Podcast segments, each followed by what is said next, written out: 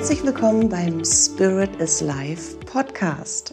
Heute wieder vom Deich aus Bremen mit Katja und Arndt. Tata. Tata.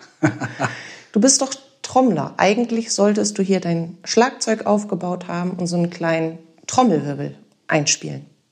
Gute Idee. Das mache ich vielleicht über, über, übernächstes Mal, weil das ist echt ein ganz schöner Aufwand. Mm, Und jetzt kann ich gerade auch noch nicht mal mit den Fingern trommeln, weil ich habe gerade eine wunderbare, schöne, große Teetasse in meiner Hand, weil es ist draußen wirklich unser übliches norddeutsches stahlgraues Vorfrühlingswetter in dem Fall. Das hast du sehr positiv formuliert. Ja. Vorfrühlingswetter. Kann auch eigentlich bald nur noch besser werden. Mit so viel Wasser, was wir die letzten Monate hatten, kann es jetzt einfach wirklich nur noch schön werden. Weißt du eigentlich, was du für einen Tee trinkst? Nö. Das ist jetzt unbezahlte Werbung. Du trinkst von Teekanne, hol dir Krafttee. Oh. Weil es ist sehr mal. früh am Morgen für uns, Ja, es ist kurz nach halb acht, ne? auf dem Sonntag. Auf dem Aber Sonntag. man muss dazu sagen, wir sind auch seit halb fünf auf der Beine. Ja. Uns hält nichts mehr. Wir Egal waren, wann. wir waren so voller Vorfreude, heute endlich den nächsten neuen Podcast aufzunehmen, dass wir beide schon mit den Hufen geschart haben, Die wir nicht haben. die wir nicht haben. Aber ich möchte mal ganz kurz zu Teekanne-Tees anmerken. Also wir sind ja Freunde von Yogi-Tees und Teekanne-Tees. Und liebe Firma Teekanne, eure Sprüche, die ihr da auf die kleinen Zettelchen draufhängt, die sind grottenschlecht. Die sind sowas von demotivierend und negativ, dass ich mir, wenn ich den Tee nicht so gerne trinken würde, mir rollen sich die Fußnägel hoch bei den Teesprüchen. Gut, dass ich mir die immer nie angucke. Ja, ich sortiere das vorher alles immer aus. Ja. Ich denke, ah, soll denn der Scheiß schon wieder. Sie haben also einen Fehler gemacht in Ihrer Marketingstrategie. Man könnte es so betrachten, Ist eine coole Überleitung eigentlich, ne? oder? Tata. Hast du, hast du schon erzählt, was wir eigentlich, worüber wir reden wollen heute? Heute haben wir, wir haben ja die äh, goldenen Regeln ausgegraben. Ein Leben lang suchen Menschen danach. Ein Leben lang. Und Katja und Arndt haben es geschafft, die goldene Formel dafür zu finden, wie du ab heute keine Fehler mehr machst. Wow, was eine Ankündigung. Oder? Wir haben eine Formel. Wir haben eine goldene haben Formel, eine Formel. Baby. Okay, dann bin ich ja gespannt, was wir so in den nächsten paar Minuten hier so kundtun werden. Die ist brillant. Brillant. Das ist auch echt so ein Thema. Da muss ich mich wirklich mal outen als eigentlich denke ich, ich bin in der deutschen Sprache relativ gut aufgestellt und trotzdem werde ich diesen Zielkonflikt des Wortes brillant, wie es ausgesprochen wird, Ja. glaube ich zumindest, Ja. und dem Wort, wie es geschrieben wird, nämlich brillant, nie wirklich verstehen. Unsere Kinder tun es ja auch nicht. Elia regt sich ja in aller Regelmäßigkeit darüber auf und mittlerweile ist das auch schon ein Running Gag. Brillant. Das wunderbare Brillantfeuerwerk zum Jahreswechsel. Weißt du, dass du genauso bist wie ich? Also wir sind ja wirklich ein Ei, ne? Manchmal, wenn wir nicht so finde, ich anders sehe schon ein wären. bisschen anders aus als du. Aber ich weiß nicht, wie viele Minuten vergangen sind. Jetzt unterhalten wir uns über Brillant. Also ich, Das war ja nur ein kurzer Exkurs. ich glaube, die längste Zeit mit Sabbeln zur Einleitung habe ich mal geschafft. Das waren neun Minuten und zwölf Sekunden. Ich habe eigentlich nichts gesagt und schon gar nichts vom Thema, aber davon ganz viel. Ja, so ein Podcast, oder? Da habe ich Nein. wohl einen Fehler gemacht. Aber ich habe mich wirklich drüber immer tierisch aufgeregt. Ich war ja früher mal so semi-Profi-Musiker und habe alle Schützenfeste und weiß ich nicht was bespielt in Norddeutschland. Auf jeden Fall natürlich auch zu Silvesterveranstaltungen. Und ich habe mich immer wie Bolle aufgeregt, wenn die Leute da ihre großen Plakate äh, aufgestellt hatten und da stand immer Brillantfeuerwerk. Und ich habe gedacht, welcher Idiot schreibt das denn so? Bis ich dann irgendwann das Duden nachgelesen habe und festgestellt habe, es wird wirklich genau so geschrieben. Hm, Hat der Duden dir einmal zugezwinkert und hat dir gesagt, da hast du einen Fehler gemacht. Und ich habe es bis heute nicht wirklich verstanden, warum das nicht einfach anders geschrieben wird. Wollen wir vielleicht So den Titel spricht. unseres Podcasts nochmal Nee, verändern? wir, sind, wir sind ja bei Fehlern. Ne? Und warum du ab heute keine Fehler mehr machst. In meinem Fall könnte man sagen, guck einfach vorher in Duden und halte dich bedeckt, bevor man irgendwelche halbklugen Dinge raushaut, ähm, Naja, die dann doch anscheinend völlig korrekt so sind, warum auch immer. Zum Thema Fehler. Nochmal als Anmerkung zu deiner Anekdote. Und wenn man es halt nicht besser weiß, Ja, dann kann man es auch nicht anders machen. so sieht's aus.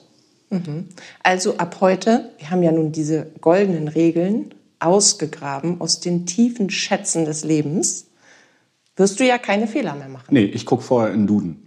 Also für alle, die, die äh, jünger, äh, nee, schon älter sind, die wissen ja, was der Duden ist. Die ganz Jungen, kriegen die das überhaupt noch mit? Gibt es den Duden so in der Schule noch? Ich glaube, dass es den Duden selber logischerweise noch gibt. Ich weiß aber nicht, ob sie den in der Schule verteilen. Ich kann dir nur sagen, unsere Kinder haben ihn nicht. Aber wir haben ihn natürlich in älterer Ausführung bei uns im Bücherregal stehen, in mehrfacher Ausführung. Also man merkt, wir sind wirklich schon etwas länger volljährig. Ja, das hast du schön formuliert. okay, kommen wir doch mal zum Thema, warum du ab heute keine Fehler mehr machst. Weil wir, ich, ich sitze hier vor unserem Tonstudio und wir haben es echt geschafft, sechs Minuten lang eigentlich nichts zu erzählen. Wir haben die aber, Spannung hochgezogen. Aber jetzt, jetzt werden wir den Spannungsbogen spannen. Der ist doch schon gespannt. ja. Das war ein Cliffhanger. Ein Cliffhanger. Okay. okay. Darf ich die allererste Frage des Tages stellen? Hast du Fragen? Ja. Ja, natürlich darfst du die allererste Frage des Tages stellen. Okay, danke. Meine erste Frage an dich ist nämlich, hast du schon viele Fehler in deinem Leben gemacht? Nein. Wow. Ich okay. habe gar keine Fehler in meinem Leben gemacht. Gibt's doch nicht. Doch. Dabei habe ich aber eine Menge gelitten. also um das mal so aufzudröseln. Früher. Als du jung warst? Als ich jung war. Letzte Woche? Schon ein bisschen länger her. als ich noch nicht das Bewusstsein hatte, was ich jetzt habe, und die Sicht auf die Welt vielleicht auch und logischerweise, hm, ich weiß gar nicht, wie ich das beschreiben soll. Mein spirituelles Ich oder die Entwicklung meines spirituellen Ichs, also nee, das ist ja auch, ich bin ja so geboren, aber die Annahme dessen hat mir ermöglicht, Dinge aus einer anderen Perspektive zu betrachten. Und natürlich bin ich früher der festen Überzeugung gewesen, und das auch täglich mehrfach, boah, das war ein Fehler. Hier hast du jetzt einen Fehler gemacht. Das war ein mhm. Fehler. Und das war ein Fehler. Und das war ein Fehler. Und das war ein Fehler. Und ich habe mich immer mehr eingegrenzt und bestraft. Und du hast ja einen meiner damals potenziell größten Fehler mitbegleitet. Da komme ich gleich nochmal drauf. Noch nicht erzählen, bitte. Nein, ich will da auch gar nicht drüber sprechen heute. Es ist, äh, es ist, ist so nett. Man kann ja sagen, für alle, die die Gefühlskind gelesen haben, mhm. mein erstes Buch, die werden wissen, was ich meine ja. als Fehler. Mm. Aber irgendwann kam ich an den Punkt, dass ich Dinge in meinem Leben entschieden habe, Ergebnisse kreiert habe, die mir aber immer etwas gebracht haben. Und ich finde, jedes Ergebnis, was wir uns kreieren, jede Handlung, die wir vollziehen, hat das eine als auch das andere. Es kann noch so schön sein. Ja, du kannst ja das obergeilste Ergebnis, das perfekteste überhaupt haben. Und trotzdem wirst du zu diesem Gefühl von, oh, es ist einfach nur alles perfekt. Wenn du dir das ganze Bild anguckst, wirst du auch das Gegenteil dazu finden, was sich in diesem perfekten Bild versteckt. In jedem Bild gibt es Licht und Schatten. Mhm. Und es ist immer die Frage, worauf legen wir unseren Fokus? Ja. Deswegen habe ich irgendwann erkannt, nein, ich habe keine Fehler mehr gemacht. Ich habe Ergebnisse geschaffen durch mein Tun und Handeln. Letztendlich ist ja alles ein Ausdruck des Tun und Handels. Und ich finde, es gibt nur in einem Lebensbereich wirklich die Berechtigung zu sagen, ich habe einen Fehler gemacht. Das ist, wenn ich das Kinderbett von Ikea falsch aufgebaut habe. ich baue doch mal Ikea wenn ich, auf. Wenn ich das Kochrezept oder das, das Backrezept nicht anleitungsgetreu befolgt habe und mich dann wundere, warum das Scheißding im Ofen zusammenklatscht. Oder wenn ich eine Matheaufgabe falsch gelöst habe. Also wenn nicht das korrekte Ergebnis rauskommt. Wenn ich also nach einer Anleitung vorgehe, die das perfekte Ergebnis, das richtige Ergebnis vorhersagt und ich befolge nicht exakt diese Anleitung, vielleicht auch, weil ich es noch nicht besser kann, dann habe ich einen Fehler gemacht am Ende. Mhm. Ja? Und ich finde, das sind die einzigen Situationen im Leben, wo wir auch wirklich von Fehler sprechen können, weil es gibt ja eine Anleitung dafür, wie du ein Ergebnis, was du dann hast, was nicht so ist, wie du das haben willst, esse, Kinderbett, Ikea, Sprossen fehlen, Lattenrost ist irgendwie im Deswegen baue ich die 90-Grad-Winkel. Sachen von Ikea auf, wobei ich lange kein Kinderbett mehr aufgebaut habe. Irgendwann wirst du bei all unseren Kindern, so viele wie wir haben, Oh Opa ja. werden. Und dann darfst du auch ganz sicher ein Kinderbett wieder aufbauen. Na gut, Mit aller Inbrunst. ich freue mich. Ich mir auch. Ich stehe dann Aber nämlich das hat daneben. noch ein bisschen Zeit, finde ja. ich. Und dann komme ich alle fünf Minuten rein und sage, bist du noch nicht fertig? Oh, wie lange brauchst du denn?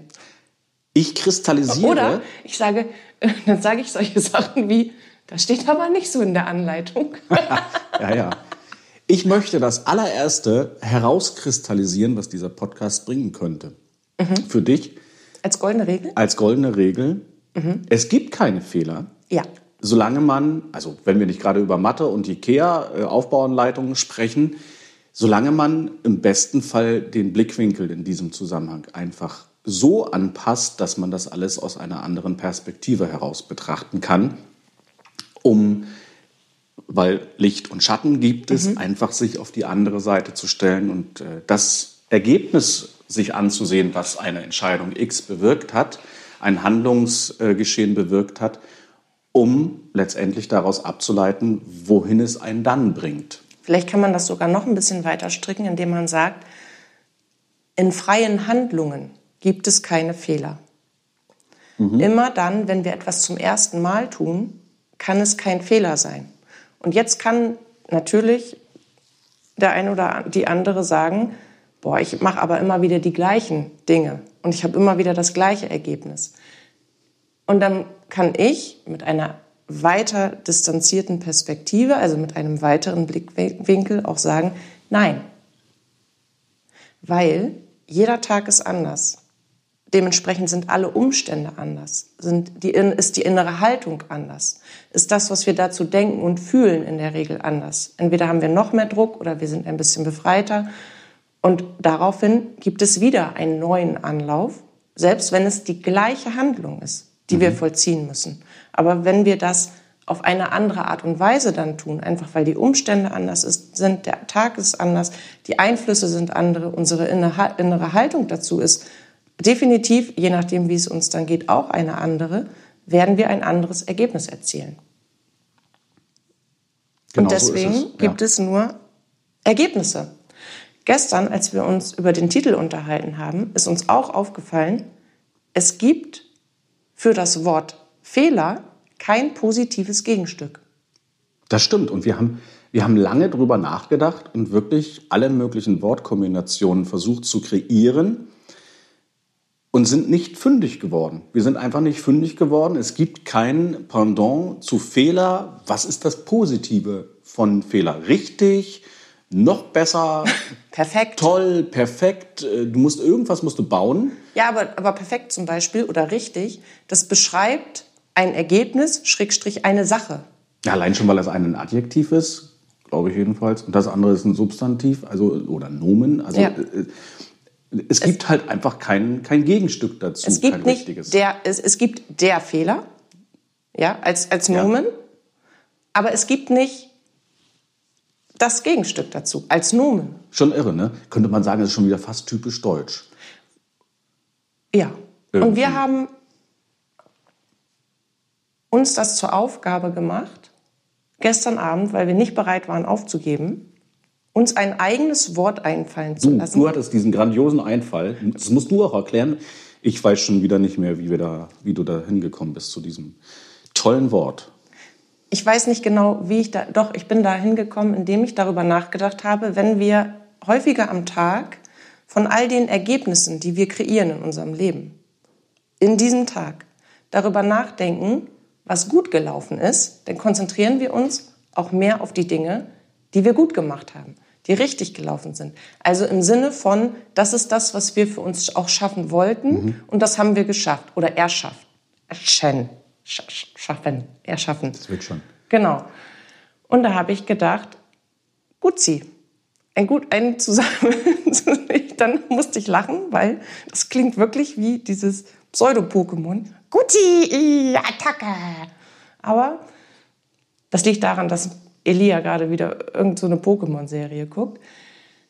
Es ist zusammengesetzt aus gutes Ziel. übersetzt wiederum für Ziel erreicht. Wiederum übersetzt für das Ergebnis, was ich schaffen wollte. Finde ich total Und das toll. ist ein Gutzi. schönes. Ich habe viele Gutsis gemacht heute am Tag. Ja. Ist viel schöner und niedlicher.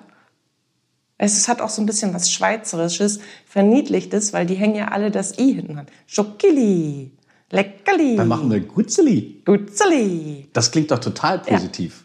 Und was hast du heute? Hast du heute viele Fehler? ge- Nein, ich habe nur Gutzelis gemacht. Und Fehlerlies gehören auch dazu. Ja, Das musst du ja als alles in Schweizerdeutsch übersetzen. Jetzt wechselst du schon wieder. Das, das ist alles südlich. Da haue ich dann alle Dialekte zusammen, die ich irgendwie nicht drauf habe und trotzdem spreche. Ja, also Fehlerlies und Gutzelis. Ich finde, Fehler sind dann auch gar nicht mehr so schlimm, wenn man aus der Schweiz kommt. Ne? Ich meine, abgesehen davon, dass sie eh keine Fehler machen, die Schweizer. Wir hauen ganz schön drauf. Ne? Teekanne muss heute leiden, da muss ich auch noch mal was zu sagen. Ich finde persönlich, Teekanne-Tees werden viel schneller kalt als andere Tees. Ich mach mir gleich eine Hose. In ein bisschen Konzentration, ja? Wir Kontenance. wollen unser Publikum ja hier nicht äh. Oh, Scheiße. irritieren. Aber ich finde, Teekanne-Tees werden besonders schnell. Okay, also wir, wir nehmen das Wort Fehler grundsätzlich hat ja eine Daseinsberechtigung. Aber für alles, was mit einer vorgegebenen Aufgabenstellung, die man Schritt für Schritt befolgen kann, zu tun hat. In unserem aktiven Tun gibt es keine Fehlerlis.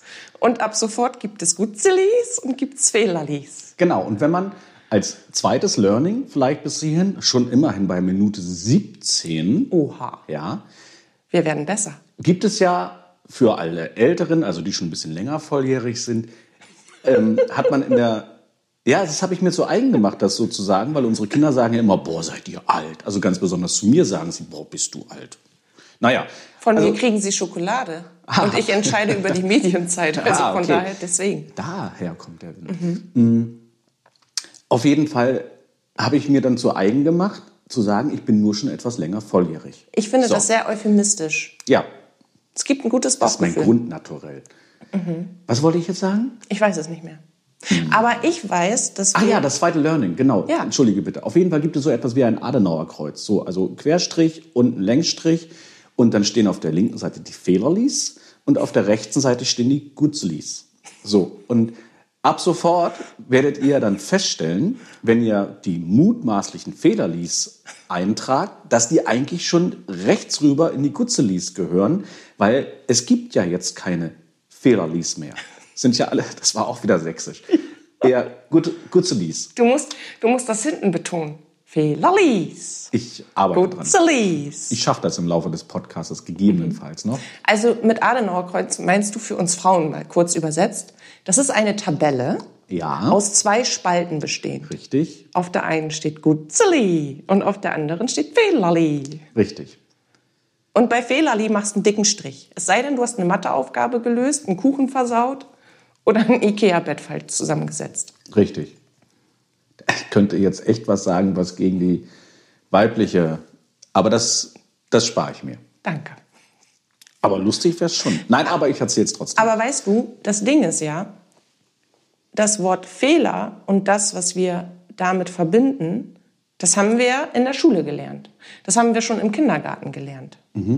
Da wussten wir aber im Kindergarten noch nicht mal wirklich, was das eigentlich bedeutet. Das Wort selber, das war für uns noch nicht geläufig. Aber das Ergebnis dessen, das hast du, damals haben wir das ja noch äh, beigebracht bekommen mit, das ist richtig oder das ist falsch. Das, so darfst du das tun und so darfst du das nicht. Und damit sind wir ja schon vorgeformt worden. In der Schule hat das Ganze dann aber so richtig Fahrt aufgenommen, weil Mathe jetzt mal weggenommen, wir ja auch da ganz klassisch einkategorisiert wurden, was wir dürfen, was wir nicht dürfen, was richtig ist und was falsch ist, also was als Fehler deklariert wird. Ja. Und da meine ich jetzt auch nicht mit Rechtschreibfehler oder Übersetzungsfehler in Englisch oder äh, die Geschichte falsch wiedergegeben im Geschichtsunterricht, die Kriege irgendwie durcheinander gewirbelt oder äh, Cäsar in eine andere Zeit katapultiert, keine Ahnung was, sondern da ging es ja auch ganz viel um das Verhalten. wie verhalten wir uns mhm. innerhalb von Mitarbeit oder äh, gute, ist gut zu führen, mhm. ist rege beteiligt, hat eine hohe Sozialkompetenz. Also außerhalb von Aufgabenstellungen, die wir zu lösen hatten, wurden wir noch ganz anders bewertet in unserem eigentlichen Sein. Introvertierte Kinder haben darunter massiv gelitten, dass sie sich nicht so getraut haben, im Unterricht zu beteiligen. Und das werden Erwachsene, denen das weiterhin so geht. Die überall immer jemanden sehen, überall ist der Lehrer zu finden, also eine Person im näheren Umfeld mit einer höheren Autorität, die sie als Bewertungsmessgrad herziehen mhm. in ihrem täglichen Leben. Und ich würde gerne mal darauf hinaus, dass wir, wenn wir das Gefühl haben, wir haben einen Fehler gemacht, ganz oft in so eine Art Schockstarre kommen. Weißt du, da kommt so der Song aus, die Fernsehserie kennen auch diejenigen, die schon ein bisschen länger volljährig sind und so dieses dö, dö, dö, dö, innerlich. Und wir sacken in uns zusammen und fühlen uns sofort als Oberloser. Genau, weil wer sagt eigentlich, was ein Fehler ist? Ja, wir leiten das ab aus dem Ergebnis, was wir geschaffen haben mhm. und aus der Reaktion darauf, wenn wir jetzt zum Beispiel im Zusammenhang mit anderen Menschen stehen und das Gefühl haben, wir haben einen Fehler gemacht. Und wir haben in dem Moment das Gefühl, es ist etwas Endgültiges. Weil. Fehler bedeutet ja gleich immer das F dahinter ne, in der Klassenarbeit oder eben die Sanktion X, das Nachsitzen, das keine Ahnung, was Elterngespräch, was auch immer wir gelernt haben, was dann passiert. Und da hat sich für uns eingebrannt, dass wir auf das, was wir als Fehler empfinden, auf eine bestimmte Art und Weise reagieren. Mhm. Auch das ist zu einem inneren Programm geworden. Wenn wir das Gefühl haben, warum grinst du so? Weil ich eine lustige Anekdote im Kopf habe. Hau raus. Aber ich wollte dich jetzt echt nicht unterbrechen. Aber ich weiß, warum ich meistens ein sonniges Gemüt habe. Ich habe es dir schon auch etliche Male erzählt. Aber ich hatte in der Schule ja zwei tolle, eine Lehrerin und einen tollen Lehrer. Von der Lehrerin möchte ich jetzt gerade nicht erzählen, aber ich hatte einen Lehrer, der hieß Toll. So. Und wenn ich dann mal wieder eine nicht ganz so grandios gute Note geschrieben habe, nehmen wir mal an, eine richtig schlechte, bei uns gab es damals bis maximal fünf, dann stand da eben fünf und dahinter toll. Und dahinter toll. So, und wenn ich das dann zu Hause vorzeigen durfte, musste, dann konnte ich meiner Mama und meinem Papa ganz wunderbar sagen, aber er hat toll hintergeschrieben. Also das war eigentlich gar nicht so schlecht. das fiel mir in dem Zusammenhang einfach ein, weil ist schon ne, immer so eine Betrachtungsweise. Richtig. Ja. Und eine Gefühlsprogrammsweise. Darauf wollte ich hinaus. Wenn du das Gefühl hast, einen Fehler gemacht zu haben, dann solltest du in dem Moment wirklich in die Distanz gehen zu dieser Situation.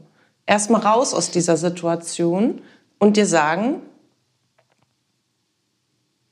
dass du noch gar nicht weißt, ob du einen Fehler gemacht hast. Weil du musst erstmal alles betrachten. Nicht nur diese Situation, nicht nur dieses Ergebnis, weil das Ergebnis ist sehr viel größer als das, was wir dann in dem Moment wahrnehmen. Wir nehmen nämlich nur eine bestimmte Essenz des Ergebnisses wahr. Das, was sich für uns nicht richtig anfühlt, was nicht richtig erscheint, wo wir uns nicht wohl mitfühlen. Und wenn du dann darüber nachdenkst, wie fühle ich mich eigentlich jedes Mal, wenn ich einen Fehler gemacht habe, das bedeutet, unser Körper, unser Gehirn spult automatisch eine bestimmte Reihenfolge an unbewussten Gedanken ab, woraufhin unser zentrales Nervensystem unbewusste Gefühle erzeugt. Es kommt immer der unbewusste Gedanke zuerst und dann das unbewusste Gefühl. Wenn ich also darüber nachdenke, was denke ich eigentlich darüber, wenn ich einen Fehler gemacht habe, über mich und was fühle ich dazu, dann kann ich gleichermaßen in diese Distanz dazu gehen und mir überlegen, was brauche ich, um das nicht zu fühlen. Also wie kann ich diese, diesen mutmaßlichen Fehler, dieses Gefühl, diese Nähe, diesen Schock, diese Ohnmacht, diese Hilflosigkeit, diese Enttäuschung, wie kann ich das so weit wegschieben, dass ich dieses innere Programm nicht anlaufen lasse? Und das ist logischerweise an unbewusste Glaubenssätze zu kommen und darüber nachzudenken, in welchen Situationen habe ich mich am meisten so gefühlt, dass ich einen Fehler gemacht habe, bei wem, wie hat sich das angefühlt und was wollte ich damit eigentlich erreichen? Also bevor ich dieses Gefühl hatte. Wem wollte ich gefallen? Danke für das Stichwort, ich jetzt gerade gefragt. Und warum? Weil genau dieses Muster begleitet uns durch das ganze Leben. Ja. Weil wir immer wieder versuchen, einen Fehler, in Anführungsstrichen, wieder gut zu machen. Das heißt, wir kreieren uns im Leben dauerhaft immer wieder ähnliche Situationen wie die Ausgangssituation, die, die uns so schockiert hat, um ein anderes Ergebnis zu erzielen. Immer wieder das Gleiche, ohne dass wir das mitbekommen. Funktioniert nur in der Regel einfach nicht gut. Nein, weil wir ja immer wieder auf die gleiche Art und Weise handeln. Richtig. Wir versuchen immer mit dem gleichen Ansatz das gleiche Ergebnis anders zu Ja. erzielen. Und immer aus dieser Rückwärtsbetrachtung heraus. Und Ganz genau. Je komplexer, um das auch mal neutral zu formulieren, die Kindheitserfahrungen gewesen sind. Ja, wir müssen ja gar nicht im Kindergarten, in der Schule anfangen. Wir können ja noch viel früher anfangen, bevor man überhaupt dorthin kommt. Also wie ist das Elternhaus letztendlich ähm, aufgebaut gewesen? Was für Erfahrungswerte hat man dort sammeln müssen oder dürfen, je nachdem, wie es eben gewesen ist?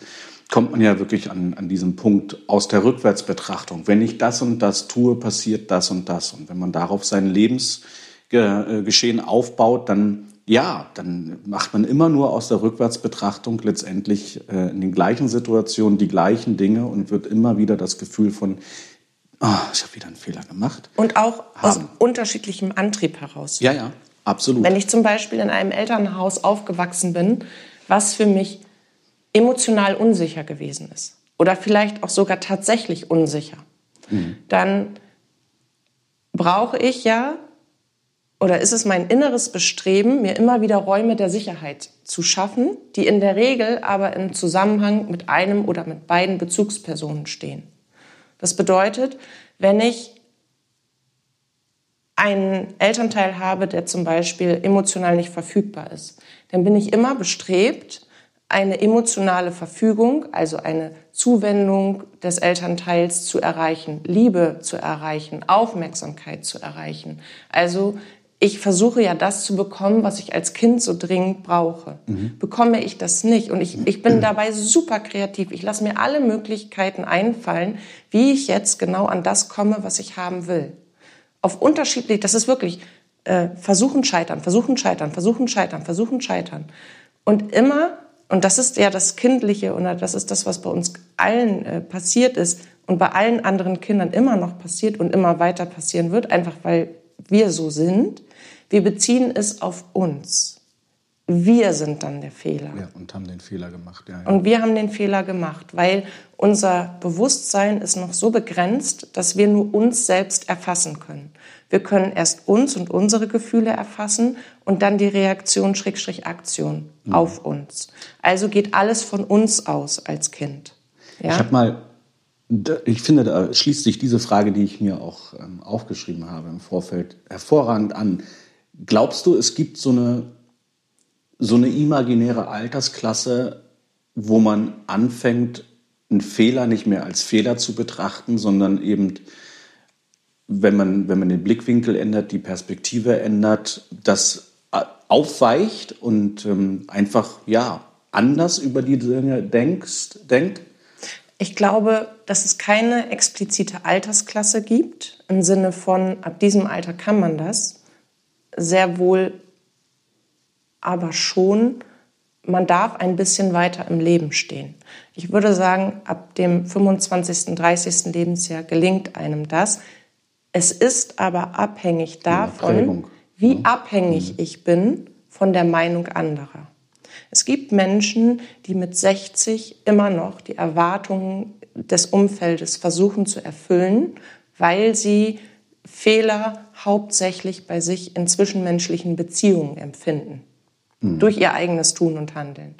Und die haben nicht die Möglichkeit für sich geschaffen, das Ganze zu betrachten. Also ne, gehen wir mal nicht, da, wir gehen ja davon aus, es gibt keine Fehler, es gibt Ergebnisse. Ergebnisse entstehen immer durch Handlungen. Wenn ich etwas sage, ist es eine aktive Handlung. Wenn ich etwas denke, ist es eine aktive Handlung. Wenn ich etwas tue, ist es eine aktive Handlung. Also wir kreieren Ergebnisse jeden Tag in unserem Leben durch aktive Handlungen. Und es gibt auf jeden Fall Vermeidungsstrategien. Aber worauf ich hinaus wollte, jetzt habe ich meinen Faden verloren. Warte. Vergessen. Ich habe dir leider reingegrätscht. Ist nicht schlimm. Vielleicht kommt es nachher noch mal wieder. Doch, jetzt ist es wieder da. Ich brauche eine Distanz zu allem, um diese Blick, diese, diese Perspektive überhaupt einnehmen zu können. Ich brauche eine Distanz zu meinem alten Ich. Das heißt, ich bin gezwungen, in Anführungsstrichen, daraus zu wachsen. Mhm. Ich muss auch daraus wachsen, dass es mir egal ist, im Sinne von, es ist nicht entscheidungstreffend, was jemand dazu denkt, was ich sage und was ich tue. Solange ich niemandem Schaden zufüge, sondern ausschließlich für mich selbst agiere, muss es mir egal sein. Und erst wenn ich eine Abhängigkeit von emotionalen Zwängen entwickelt habe, kann ich Fehler nicht mehr als Fehler betrachten. Weil dann gebe ich mir selber die Freiheit zu entscheiden, wie bewerte ich das Ergebnis, was ich geschaffen habe. Mhm. Vorher ist eine Vorbewertung darauf, weil immer die, die uns geprägt hat. Weil unbewusst spielt dann im Kopf ab, oh, Papa würde das jetzt nicht gut finden, Mama würde das jetzt nicht gut finden. Auch wenn Oma das wüsste, die würde das jetzt nicht gut finden. Wenn mein Partner das mitkriegen würde, dass ich das jetzt so gemacht habe, der würde aber schimpfen. So laufen die meisten durchs Leben. Das wollte ich Immer grade, mit dieser inneren Stimme. Das möchte ich gerade auch mal, mal genauso ansprechen. Also im Grunde genommen könnte man ja unglaublich viele Fehler, wenn wir sie so nennen wollen, vermeiden, indem man einfach versucht, sein Leben lang so zu agieren, wie man von Kindesbeinen auf an geprägt wurde. Immer im Hinterkopf habend, wenn ich das jetzt so und so mache, dann wäre das nicht gut. Wenn ich das jetzt so und so mache, dann wäre das gut. Also im Grunde genommen sich in einem ganz schmalen Korridor zu bewegen, mhm. nichts wirklich in Frage zu stellen, sondern genau. all das, was man von Kindheit an beigebracht bekommen hat, wie man zu sein hat, wie man zu, Dinge zu entscheiden hat, mhm. wie man bestimmte Sachen zu tun hat, einfach so zu tun, dann kommt man ja echt total chillig und ziemlich fehlerfrei durchs Leben. Ja, es gibt dabei auch den wunderbaren Ansatz, dass wir, wenn wir so agieren, uns entweder innerlich immer fragen, was würde die für uns stärkste Entscheidungsgewalt, Schrägstrich Bezugsperson jetzt tun oder mhm. entscheiden in dieser Situation und wir würden diese Entscheidung genauso treffen. Wenn die Entscheidung aber nicht das Ergebnis bringt, was wir gerne erzielen wollen, dann können wir den Fehler als Schuld verteilen. Ja, auch ein gutes Die Herausforderung dabei besteht aber, dass die wenigsten das so eng hinbekommen, weil wir einen natürlichen Instinkt haben, uns selbst zu finden im Leben. Wir haben immer wieder in Phasen das Bestreben herauszufinden, wer wir sind. Und wir haben ein unbändiges Bedürfnis, uns selbst zu erfahren und auszudrücken. Also unsere Seele ist sehr viel stärker in ihrer Kraft als all die Prägungen und all das, was wir mitbekommen haben von außen. Und so sind wir und agieren wir auch in einem inneren Zielkonflikt. Mhm. Wenn wir also nur so handeln würden, wie andere es uns beigebracht haben, nichts in Frage stellen, keine eigenen Entscheidungen treffen würden, dann würden wir innerlich zerstört werden. Wir würden uns selbst wirklich innerlich abtöten. Das führt in tiefe psychische, emotionale, mentale Krisen. Findest du aber nicht auch, dass wir, zumindest stelle ich das, vielleicht bilde ich mir das aber auch ein, aber mein Gefühl sagt mir, ganz viele Menschen befinden sich derzeit in genau diesem engen Korridor, sich ja. bitte nicht zu bewegen, damit man möglichst keine Fehler macht und sich in diesen schmalen ähm, Banden irgendwo zurechtzufinden und durch den Alltag zu kommen. Ja. Eigentlich ist das doch völlig gruselig, wenn du sagst, dass dass Überbewusstsein alles äh, bewegen möchte, damit man sich selbst erfahren kann. Und Ja. man selbst geißelt sich in diesem schmalen Korridor unterwegs zu sein. Du darfst ja immer nicht, so, genau so ist es, aber du darfst ja immer nicht vergessen, dass Menschen mit einem, in Anführungsstrichen, normalen, nicht erweiterten Bewusstsein und Menschen, die sich noch nicht auf ihre persönliche spirituelle Wachstumsreise gemacht haben, nur das kennen, was sie bisher kennengelernt haben. Also in der Regel die Sicherheit darin empfinden, die Dinge so zu tun, wie sie schon immer getan wurden. Wir haben, wir finden unglaubliche Sicherheit in Strukturen, Ja. in Routinen und in Autoritätsfiguren, Schrägstrich Vorgaben, Gesetzen, Normen, Werten und Richtlinien. Wir haben, wir folgen, wenn wir dem folgen, einem Konstrukt, was von außen geschaffen wurde und orientieren uns an den Laufelinien, die wir haben. Das heißt, wir haben, wenn wir uns das Leben als Labyrinth vorstellen, haben wir ja gerade draußen wirklich super herausfordernde Zeiten. Wir sind in einer massiven Inflation, wir sind immer noch in einer Beteiligung im Krieg, ja, mit einem Land und von uns in einem Land leben, wo wir alle nichts miteinander an der Brause haben, aber wir selbst, wir spüren es am allermeisten. Unser Bildungssystem ist im Arsch, Arsch, unser Gesundheitssystem fährt gegen die Wand. Also ne, es, gibt, es gibt Kinderarmut, jedes vierte Kind ist betroffen. Die meisten wissen nicht mehr in der dritten Woche eines Monats, wie sie jetzt den Einkauf an der Kasse bezahlen sollen. Es gibt so viel im Außen, was das Innen ins Ungleichgewicht bringt, dass wir wieder in ein kindliches Verhalten zurückfallen und sagen, wir machen das jetzt so, wie die Lehrer das sagen, weil dann können wir nichts falsch machen. Wenn wir dann aber merken, dass es doch falsch läuft, dann können wir die Schuld verteilen. Das fühlt sich dann nicht ganz so schlimm an, weil jemand anderes ist ja dafür verantwortlich, in dem Moment politische Entscheidungen in unserem Sinne, oder weil wir uns nach den Eltern richten oder weil wir uns nur nach dem richten, was die Partnerin oder der Partner will. Wir können wir es abgeben. Wir, haben, wir tragen ja nicht die Verantwortung dafür. Dabei geht es uns immer schlechter, wirklich immer schlechter. Wir, wir stürzen von einer Krise, innerlichen Krise in die nächste,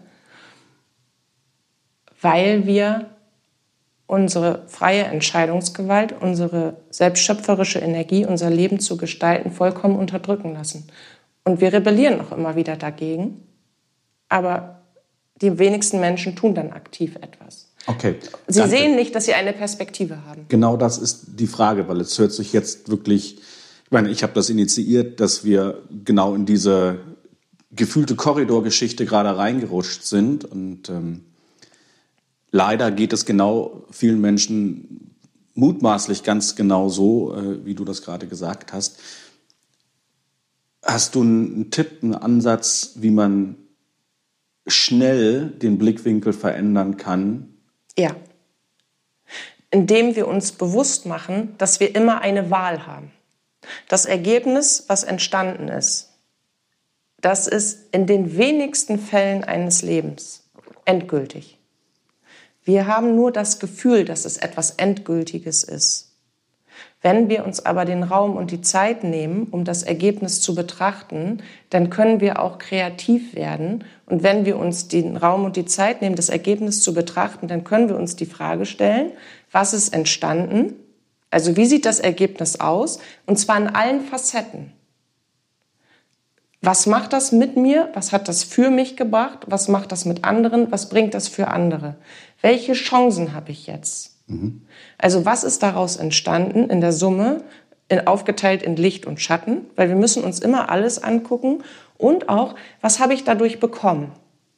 Weil jedes Ergebnis oder sagen wir mal Fehler gibt uns immer super viel zurück. Wir haben immer mindestens ein riesen Learning. Selbst wenn wir immer wieder das Gleiche machen, haben wir jedes Mal das gleiche Learning. Wir müssen dann nur darauf achten, dass wir sagen, okay, ich habe also das Ergebnis, das schmeckt mir nicht, das finde ich nicht gut. Fünfmal das gleiche Ergebnis gehabt, jetzt und aber immer noch keine Veränderung. Genau. Also ähm, was kann ich anders machen in meiner Herangehensweise, dass ich beim nächsten Mal ein anderes Ergebnis habe? Und wenn wir jetzt in zwischenmenschliche Beziehungen gehen und ich habe das Gefühl, oh, ich habe da einen Fehler gemacht, dann ist es nicht endgültig dieses Ergebnis. Also was kann ich für mich daraus lernen? Was kann ich jetzt besser machen? Wie kann ich dieses Ergebnis verändern? Mhm. Wie kann ich in die Kommunikation gehen? Kann ich in Kontakt gehen? Kann ich etwas im gemeinsamen Sein verändern? Was kann ich tun, damit ich das aktuelle Ergebnis verändere? Das Ergebnis ist nie starr. Nie. Es ist nie fertig. Auf einem Ergebnis baut immer das nächste Ergebnis auf und das nächste und das nächste. Und also als Learning, um das mal ganz kurz zusammenzufassen, damit man schnell ein, eine Möglichkeit hat, aus diesem mutmaßlichen Korridor auszubrechen, Stift und Zettel mhm. und wirklich einmal aufschreiben, was sind die Dinge, was sind die Ergebnisse von den Entscheidungen, von den Dingen, die man getan hat, um daraus die Learnings letztendlich wirklich zu ziehen und dann eben sich ganz, ganz wichtig, wirklich mal die Zeit zu nehmen. Zeit haben wir bekanntermaßen alle gleich viel. Ja, jeder füllt sie am Tag mit unterschiedlichsten Dingen, aber sich die Zeit für sich selbst zu nehmen, um mit Stift und Zettel einmal die Dinge herunterzubrechen, ähm, die man letztendlich da eben aufgeschrieben haben möchte, ist ein ganz wichtiges Learning, um aus diesem Prozess des, ach, ich laufe immer nur gegen die Wand, das ist wieder der nächste Fehler und so weiter, egal wie man es formulieren möchte, eine Chance haben, schnell ausbrechen zu können. Ja, um das vielleicht mal anders zu formulieren oder einfacher zu formulieren, wir haben das Gefühl, wir haben einen Fehler gemacht. Dann haben wir eine Ist-Situation erschaffen durch unser Tun und Handeln. Wir haben eine Ist-Situation, mit der sind wir nicht einverstanden. Mhm. Wir beziehen unser Handeln als Grund für, dieses, für diese Ist-Situation. Also muss ich mir erstmal aufschreiben, was ist die Ist-Situation? Was habe ich getan, das zu dieser Ist-Situation geführt hat? Was habe ich dadurch bekommen? Als Beispiel. Ich möchte etwas und traue mich die ganze Zeit nicht, das anzusprechen. Ich spreche es dann doch an und gerate in einen Riesenkonflikt. Sag mir dann innerlich, oh, scheiße, das war ein Fehler. Habe ich es doch vorher gewusst. Ich schreibe also die Ist-Situation auf. Wie ist der Ist-Zustand? Was habe ich eigentlich bezwecken wollen? Was ist daraus resultiert? Schrägstrich der Fehler, also der mhm. Ist-Zustand. Was wünsche ich mir eigentlich? Und was habe ich dadurch bekommen? Bedeutet unterm Strich, was ist denn die positive Seite dieses, dieses Ist-Zustands gerade? Ich habe endlich getraut zu kommunizieren. Ich habe mich getraut, das zu sagen, was ich will. Ich habe also meine Stimme erhoben und habe alternativ gedacht. Ich habe mir auch Freiraum geschaffen in dem Moment.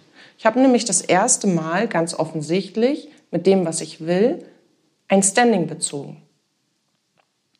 Dann schreibe ich mir in die Ist-Situation auch auf, wie hat mein Gegenüber reagiert und warum.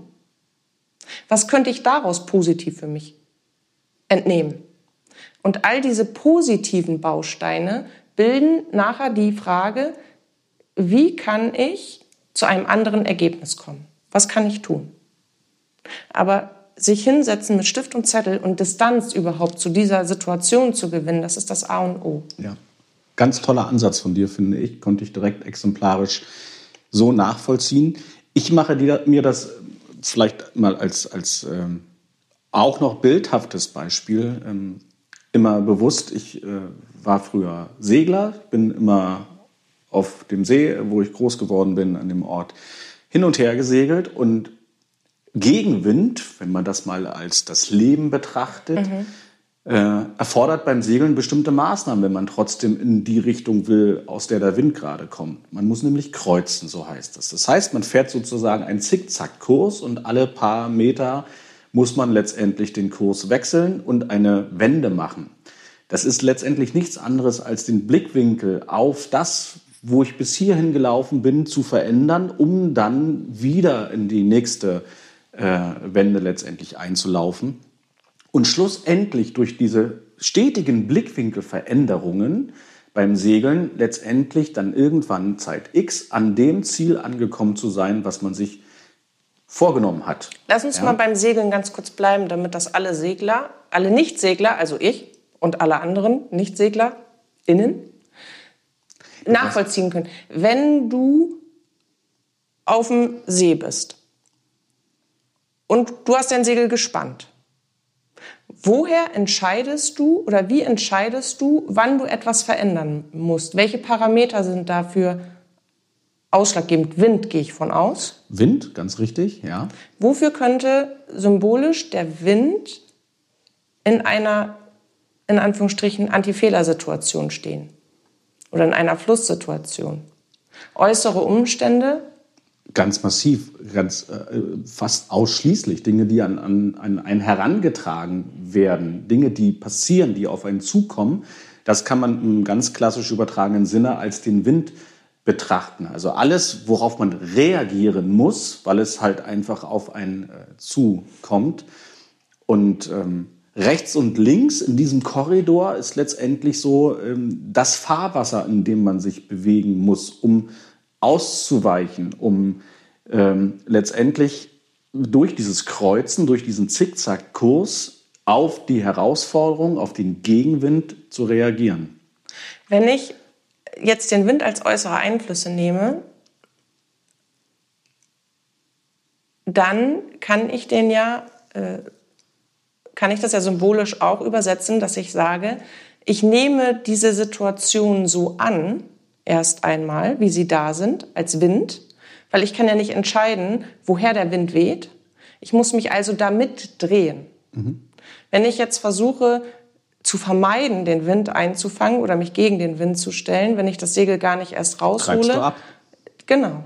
Das heißt, jede Situation, die von außen kommt, die uns das Gefühl gibt, oh, ich weiß nicht, ob das gerade richtig war, was ich so tue, bedeutet ja übersetzt beim Segeln und als auch im Leben erst einmal, ich nehme das alles so an, was von außen kommt und gebe mir auch die Zeit zu entscheiden, wie stelle ich jetzt mein Segel?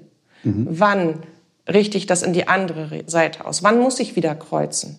Oder kann ich es noch ein bisschen ausreizen? Also ich gehe ja auch ganz viel beim Segeln offensichtlich ins Spüren ins Beobachten. Ganz ausschließlich. Es ist ganz viel. Auch hat auch ganz das, viel das mit Gefühl zu mit tun. Mit Gefühl, mit dem Spüren, wann muss ich jetzt eine Entscheidung treffen? Kann ich mir noch ein bisschen Zeit lassen? Kann ich noch ein wenig mich treiben lassen im klassischen Sinne und das Übersetzt erst in unserem, beobachten? In unserem Beispiel wäre das ja, kann ich mir die Zeit noch einräumen, das ganze Bild zu erfassen? Richtig, genau. Oder muss ich direkt sofort reagieren, weil es sonst eine brenzlige Situation ähm, dann eben entstehen könnte? Meistens ist es aber nicht so. Man hat ja die Zeit. Man kann sich auch einfach erstmal in den Wind stellen und das Segel flattern lassen im ganz klassischen Sinne. Das fühlt sich komisch an. Wo wir wieder dabei sind bei Angst vor. Fehlern. Ne? Genau. Es passiert erstmal nicht viel. So, ich habe, oder grätsch da jetzt noch mal eben ganz kurz ein, um das Segeln abzuschließen, würde ich ähm, gerne noch dazu sagen, dass wir jeden Tag mit Gegenwind leben. So oder so. Wind ist immer da. Vor allem und, in Norddeutschland. Ja, und dass Aha. wir immer, immer auf etwas reagieren im Leben. Die spannende Frage ist, wie reagieren wir darauf? Und das tun wir auf Basis dessen, wie wir die Dinge betrachten. Wenn ich also versuche, von vornherein zu schauen, dass ich es wohlwollend für mich betrachte. Also immer zu gucken, nicht wo ist die Gefahr, sondern wo ist die Chance und was muss ich dabei beachten. Dann kann ich anders auf Dinge reagieren, also anders mich mit dem Wind stellen. Mhm. Und gleichermaßen darf ich da auch immer wieder ganz achtsam in mich hineingehen, weil auch in mir ist dann Wind. Meine eigene innere Haltung, das, was es aufwirft. Und wo kann ich vielleicht auch einfach agieren? Also wo kann ich klug Dinge im Vorfeld vorausnehmen, damit bestimmte Reaktionen gar nicht erst eintreffen. Und ich würde diesen Podcast, weil wir wären ja nicht wir, wenn wir nicht ein paar Impulse hätten, wie man das, was die Gesellschaft Fehler nennt, vermeiden könnte. Als allererstes würde ich gerne noch einmal zusammenfassen, dass es keine Fehler gibt. Es gibt Ergebnisse, die wir jeden Tag erschaffen. Und jedes Ergebnis ist veränderbar. Aus jedem Ergebnis können wir etwas gewinnen. Und meistens bereiten uns auch gerade die Ergebnisse, die wir als nicht so glücklich für uns und für andere empfinden, auf etwas vor, was wir eigentlich wollen. Wir haben nämlich durch Versuchen und Scheitern immer wieder zwar das Gefühl, in Anführungsstrichen, einen Fehler gemacht zu haben, aber wir haben eine neue Herangehensweise, wie wir etwas noch anders probieren können, um dahin zu kommen, was wir, wo wir eigentlich hinkommen wollen. Und es ist ja so blöd, aber letztendlich, oder, oder doof formuliert, aber letztendlich ist es ja genau so. Aus Fehlern lernen wir. Mhm. Ja, Fehler bedeutet ja aber nichts anderes als, wir schaffen Ergebnisse, die uns dazu bringen, etwas besser zu machen als beim ersten Versuch, um ein anderes Ergebnis zu erzielen. Also sich immer zu fragen, was ist dieses Ergebnis? Was ist daraus entstanden? Wie beeinflusst mich das und mein Leben? Was will ich eigentlich? Was habe ich aber auch dadurch bekommen? Also was ist, was ist der Gewinn? Habe ich vielleicht mehr Zeit? Habe ich mehr Respekt? Habe ich endlich mal die Fähigkeit genutzt, meine Stimme laut werden zu lassen? Habe ich einen anderen Blickwinkel gewonnen? Was ist es? Was habe ich daraus gewonnen?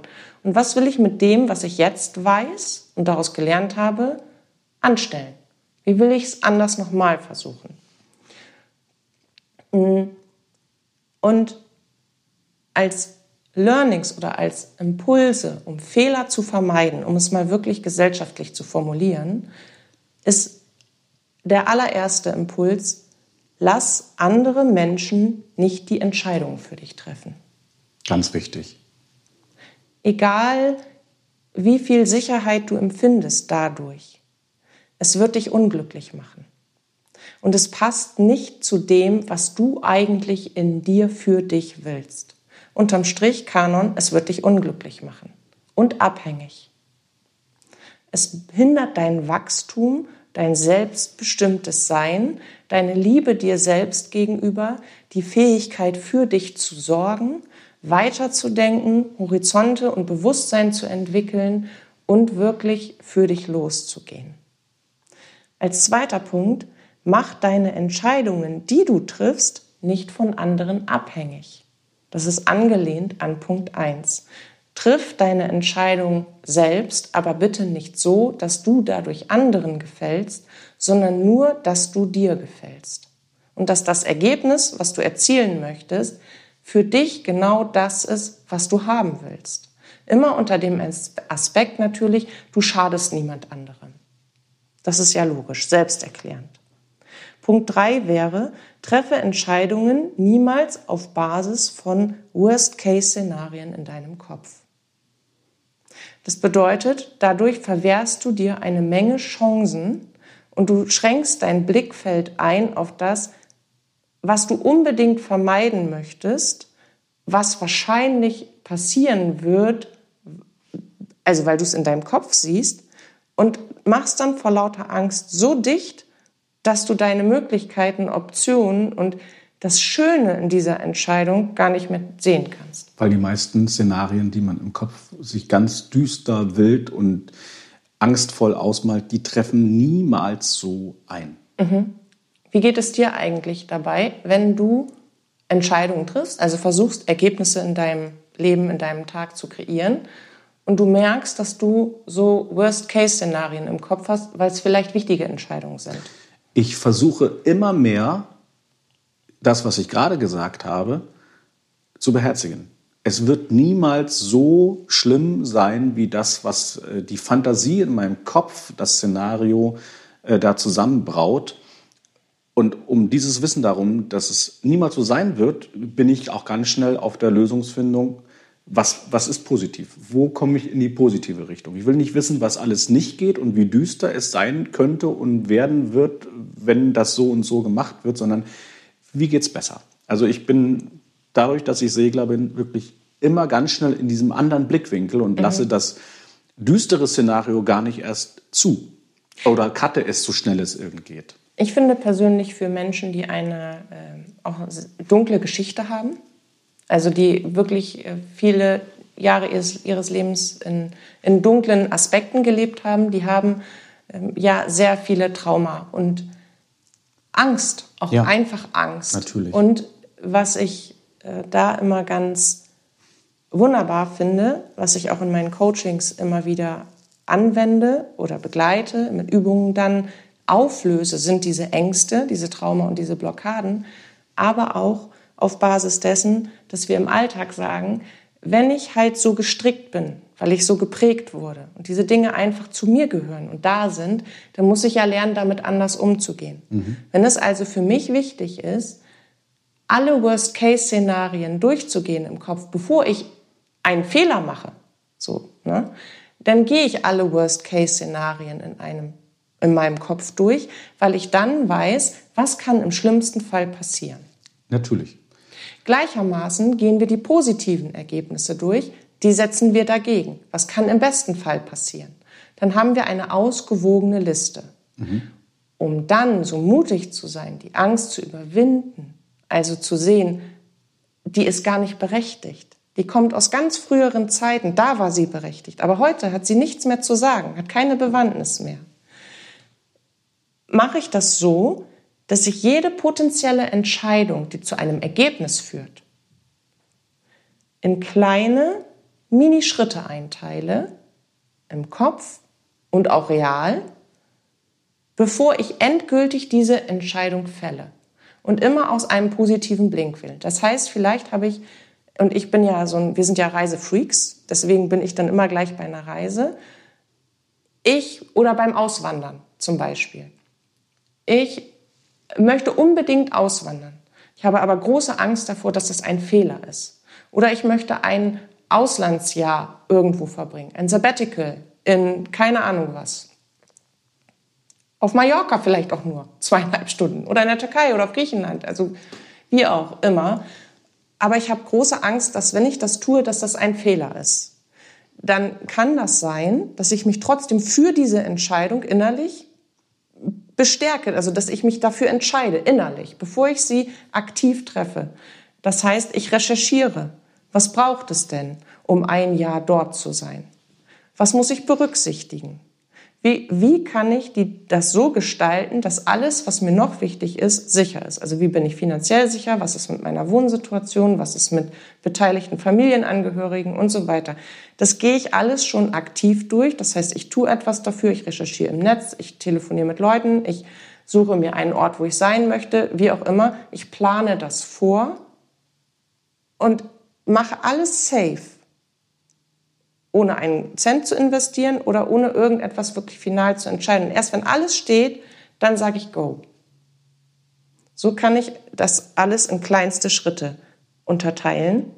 Und das Allerwichtigste, was wir immer, immer, immer beherzigen müssen, ist, selbst wenn uns ein Ergebnis nicht gefällt, zu berücksichtigen, jedes Ergebnis ist veränderbar. Außerhalb von Tod ist jedes Ergebnis veränderbar. Ich finde, du hast das grandios zum Ende zusammengefasst. Danke, danke. Wie man, danke. wie du ab heute keine Fehler mehr machst. Ja, mit dieser provokanten Aussage sind wir ja angefangen. Sondern nur noch gut siehst. Sondern nur noch gut siehst. Und Ergebnisse schaffst. Zwischen Fehlerlies und Gutzelis unterscheiden lernt und die richtigsten Dinge macht. Ja, und ich finde, ich hoffe, du findest auch. Ich finde Oder auch. willst du noch ganz viel sagen? Ich Weiß finde, nicht. wir sind an einem guten Punkt bekommen, angekommen, wo wir uns verabschieden können. Ja. Wo wir sagen können, mach es dir schön, mach so viele Erfahrungen und erschaff so viele Ergebnisse in deinem Leben wie nur irgendwie möglich, weil jedes Ergebnis bringt dir ein Geschenk mit. Und zwar ein dickes, manchmal sogar viele, wie an Ostern. Wir freuen uns auf jeden Fall ganz doll auf unser Wiederhören, wünschen dir eine gute Zeit, fühl dich ganz fest geknuddelt, bis zu unserem Wiederhören. Und sagen Bis Tschüss, bald. bis bald.